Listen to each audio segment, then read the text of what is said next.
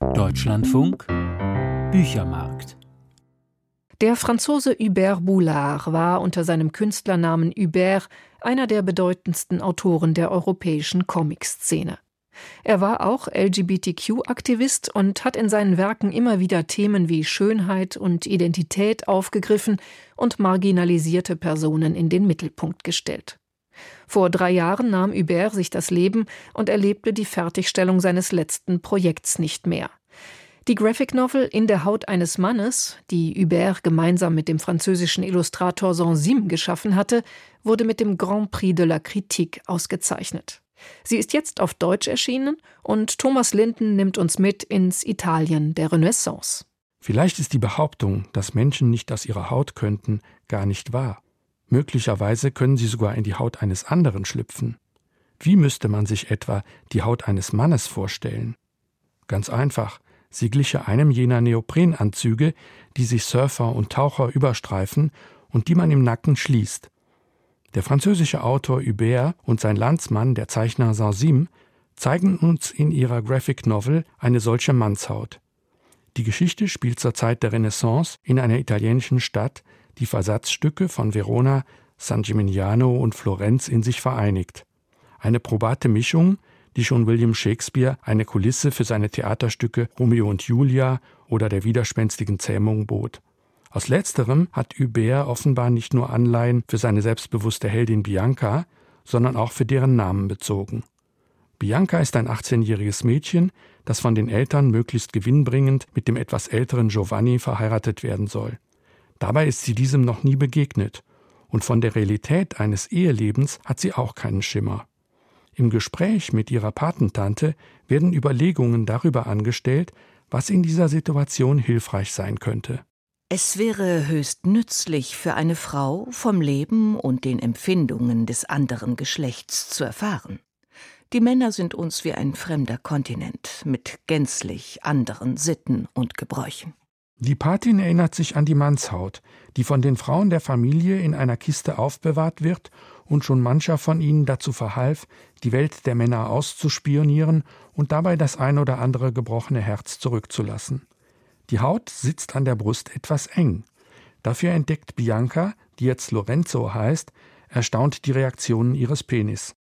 Spätestens hier darf man sich fragen, ob das Buch für ein jugendliches Publikum geeignet ist. Ja, ist es, denn die eigentlichen Themen der Graphic Novel sind Identität und Gender. Wer bin ich? Was will ich? Und wie fühle ich mich in meiner Haut? Das sind Fragen, die nicht nur Teenager von heute, sondern schon die Menschen in der Renaissance beschäftigten. Indem Hubert seine Geschichte in dieser Epoche ansiedelte, thematisierte er die Vorstellung vom Menschen als individuelles, selbstständig denkendes Wesen, und das galt für Männer wie für Frauen. Gleichwohl macht es bis heute einen Unterschied, ob ein Mensch als Mann oder Frau durch die Welt geht. Indem Bianca in die Haut Lorenzos schlüpft, erhält sie Zugang zur Macht. Plötzlich kann sie das Haus verlassen und sich in den Gassen der Stadt vergnügen. Ihr Wort gilt etwas im Kreise der Stadtgesellschaft. In der Gestalt ihres Bruders Angelo installiert Hubert jedoch einen geifernden Mönch nach dem Vorbild von Savonarola, der zum Sittenwächter und Bilderstürmer wird. In Biancas Zorn über Angelo erinnert uns Hubert an die Zeiten, als der Schleier noch ein christliches Symbol war. Wenn man ihn so hört, kommt alles übel von den Frauen, den Sukkuben und Verführerinnen. Die ach so armen Männer seien unseren Gelüsten ausgeliefert. Beschützen müsse man sie, indem man uns von Kopf bis Fuß verschleiert. Das ist nun wirklich nicht das, was ich täglich erlebe. Man könnte meinen, er lebt in einer Parallelwelt. Schon sind wir wieder in der Gegenwart, in der Bilder von Museumswänden genommen werden sollen. Obwohl Hubert, der vor drei Jahren starb, vom Kopftuchstreit im Iran nichts wissen konnte, besaß er doch ein untrügliches Gespür für den Zeitgeist und die Sexualisierung des weiblichen Körpers. Giovanni verliebt sich im Handumdrehen in den schönen Lorenzo und trauert ihm in der späteren Ehe mit Bianca umso bitterer nach. Nun hat Bianca ein Problem. Wie lenkt sie Giovannis erotisches Interesse von den Jungs zu den Mädchen? So viel sei verraten, dieses Kunststück gelingt ihr nicht, weil Giovannis Verlangen immer schon den Männern gehörte. Hier gibt es keine Bekehrung zur Heterosexualität. Huberts Figuren müssen sich nicht verbiegen. Bianca sucht sich ihren eigenen Liebhaber und weiß ihre Ehre gegen den entwertenden Blick des Sittenwächters zu verteidigen.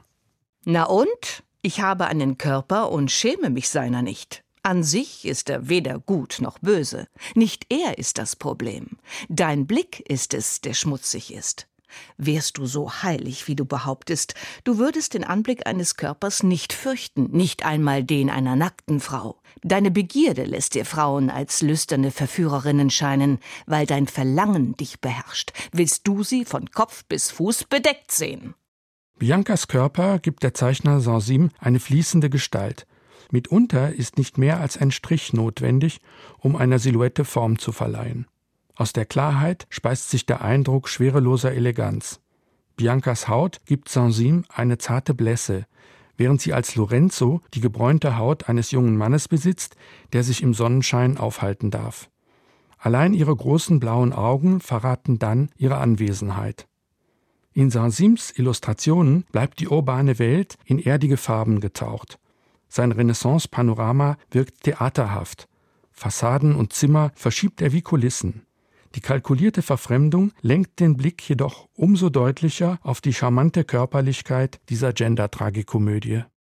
Das sagt Thomas Linden über In der Haut eines Mannes von Hubert und Sansim.